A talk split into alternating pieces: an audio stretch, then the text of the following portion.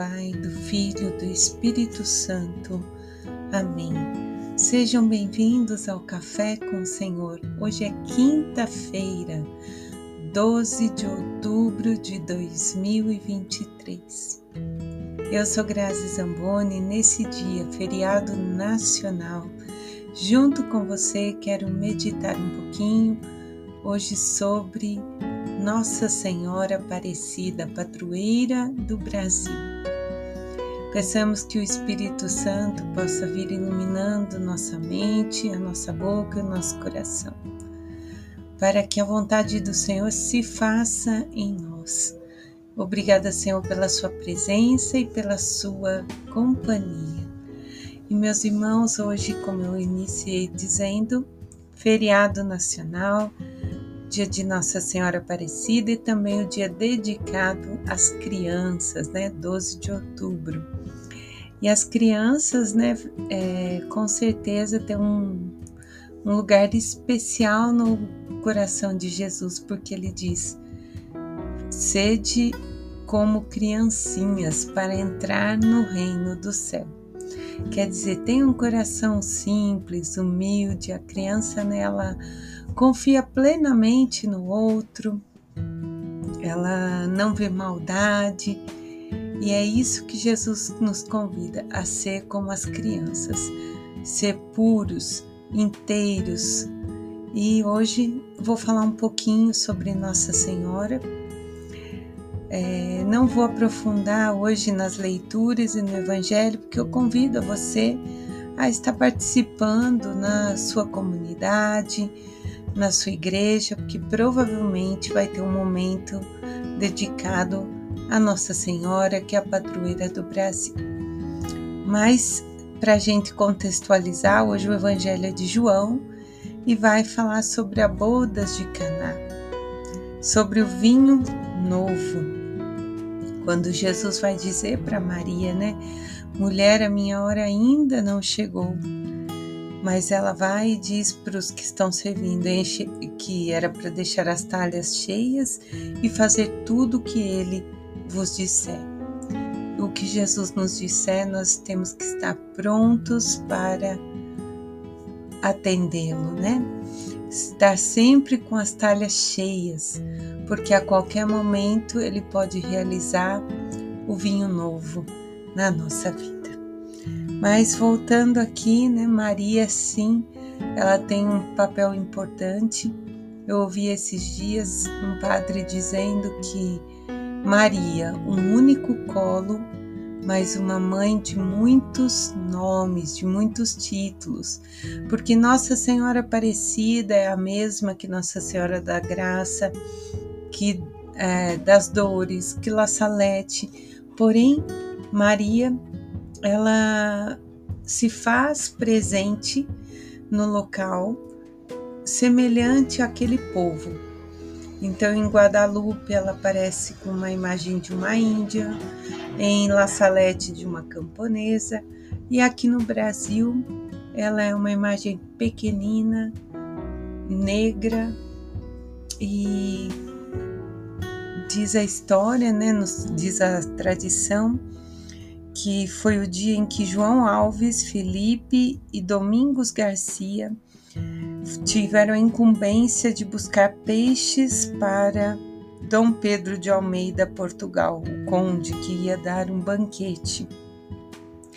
E eles não conseguiam nada naquela pesca. E de repente eles puxam do fundo do rio Paraíba a imagem da Imaculada Conceição.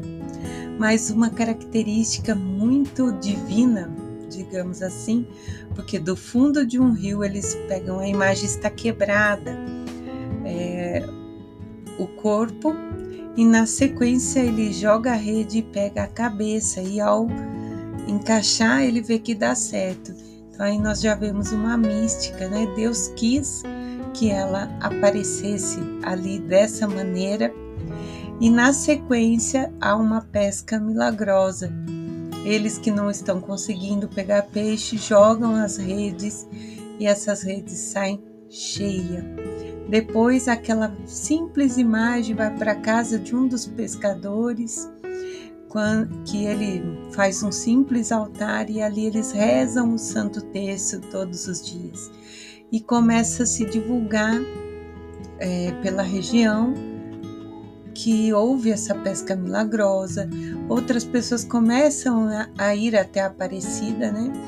E a, é, são atendidas, né? Começam a receber milagres. E esse é o início da história. Então, Nossa Senhora é, recebe depois a Igreja Velha, né? É, o, três papas vieram visitá-la, foi nomeada rainha e padroeira da nação brasileira. Então, nesse dia 12, pedindo para que ela cubra com seu manto azul a todos nós brasileiros, em especial as crianças, que são o futuro dessa nação. Que ela nos guarde em seu coração, nos livre de todo mal, de toda ganância, de tudo aquilo que possa nos afastar dos sonhos do Senhor. Que ela sempre nos ensine a manter as talhas cheias, para que cheias sejamos todos nós transformados no vinho novo. Eu poderia ficar aqui horas falando, mas vou dar um breve testemunho. Quando meu filho caçula teve câncer na cabeça, foi tudo muito rápido. E em três dias é, a nossa vida mudou completamente. Ele estava no, no Boldrini, hospital grande de referência, e teria que fazer uma cirurgia muito delicada. E as probabilidades dessa cirurgia eram poucas, né? Assim, que ele ficaria com sequelas, com retardo, ou que ele poderia vir a óbito por conta da localização daquele tumor. Então aquilo, né, é, meio que desconcentra e tira a gente de todo o centro. Mas quando eu saí do centro, eu me ajoelhei, entreguei a Nossa Senhora a vida do meu filho e pedi: Mãe, se for da sua vontade, que eu aceite que ele volte para o céu. Agora, se não, me devolva como ele está. E ali começa já um grande milagre. A confiança, né? Depositar a confiança nas mãos de Maria que entrega a Jesus.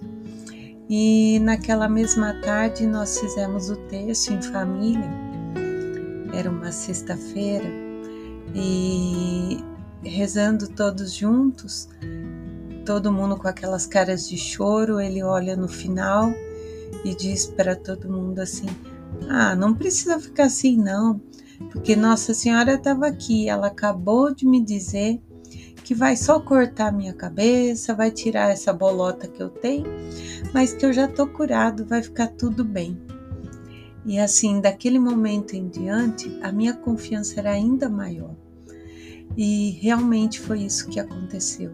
Ele tinha um tumor maligno, ele não precisou de quimioterapia nem de rádio, ele não tem sequelas físicas nem cognitivas, é um moço lindo, saudável, tudo não porque nós merecemos ou sejamos melhores, mas para que nós possamos elevar o nome de Jesus através da Virgem Maria, mostrando que a nossa confiança na intercessão dela, que é mãe, fez com que esse milagre acontecesse na nossa vida.